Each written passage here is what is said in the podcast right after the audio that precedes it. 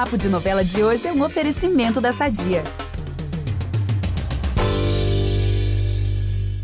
É, você começou a falar ali um pouquinho do Matheus Solano, e a gente tinha até preparado essa pergunta aqui, justamente porque agora você e ele, dentro da novela, vão ter uma relação bem diferente, né? A Flávia tem um crushzinho ali nele.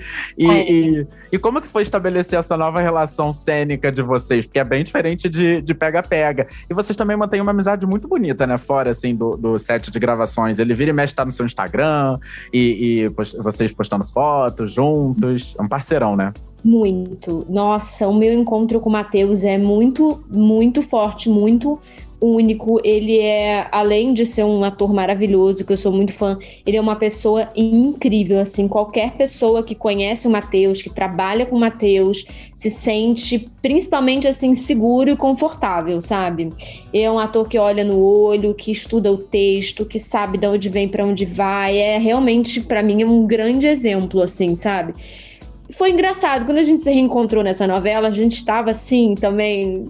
Como que a gente vai conseguir transformar uma relação de pai e filha, né?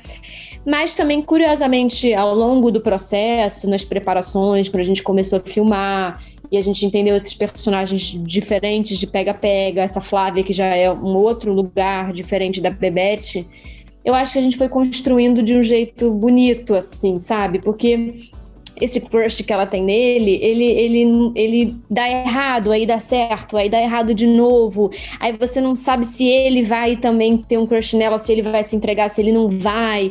É uma relação assim confusa, confusa, mas assim, eu acho que tem muita radiação, eu sinto. Eu, eu espero que o público consiga descolar realmente o Eric e a Bebete da Flávia e do Guilherme. E, gente, será que vem chip por aí? Qual será o chip, então? Nossa! Ai, vamos, gente.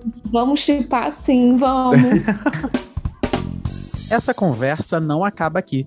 Para ouvir o papo na íntegra, é só voltar no feed do podcast Novela das Nove e procurar o episódio Quanto Mais Vida Melhor, mais entrevista com Valentina Ersage. No programa, a atriz detalha a preparação para viver a Flávia da novela das sete e lembra também o sucesso como Bebete em Pega Pega. Até lá!